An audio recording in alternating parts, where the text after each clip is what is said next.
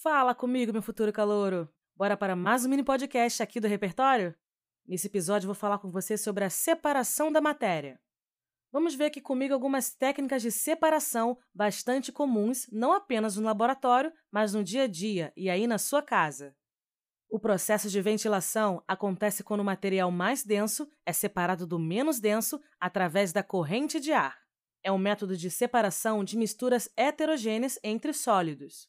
A principal utilidade dada à ventilação é na separação de grãos de sua casca entre outras impurezas. A ventilação pode ser aplicada, por exemplo, na separação de uma mistura que contenha grãos de arroz e palha.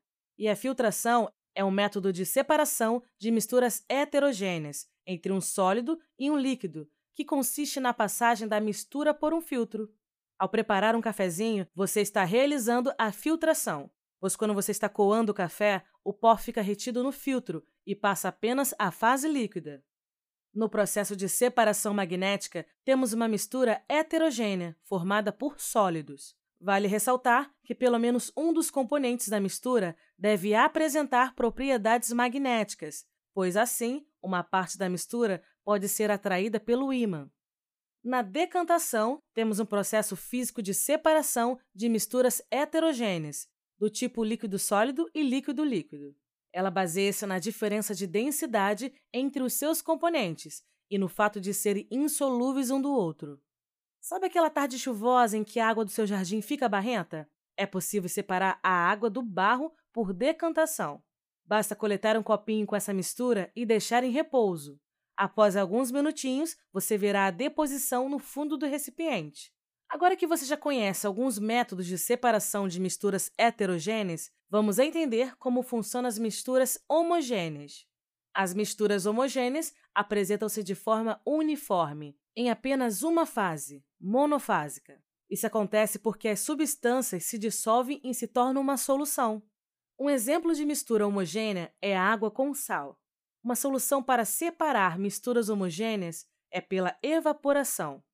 A evaporação é utilizada para a separação de misturas homogêneas, onde temos pelo menos uma fase líquida e uma fase sólida, e a fase sólida é a de interesse. O sal de cozinha é extraído da água do mar por evaporação. A água do mar é represada em grandes tanques de pequena profundidade, construídos na areia, e são chamados de salinas. Quando tratamos de misturas homogêneas gasosas, aplicamos a liquefação fracionada.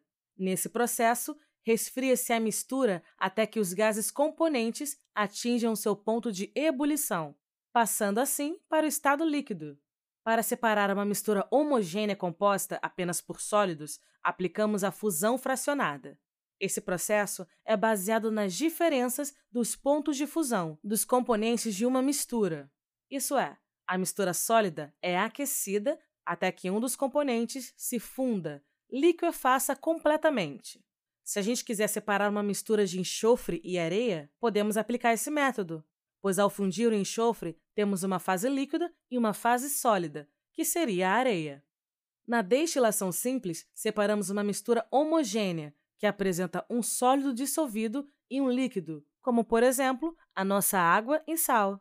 Por aquecimento em uma aparelhagem apropriada como um condensador, apenas um líquido entra em ebulição, passando para o estado gasoso, no qual é recolhido.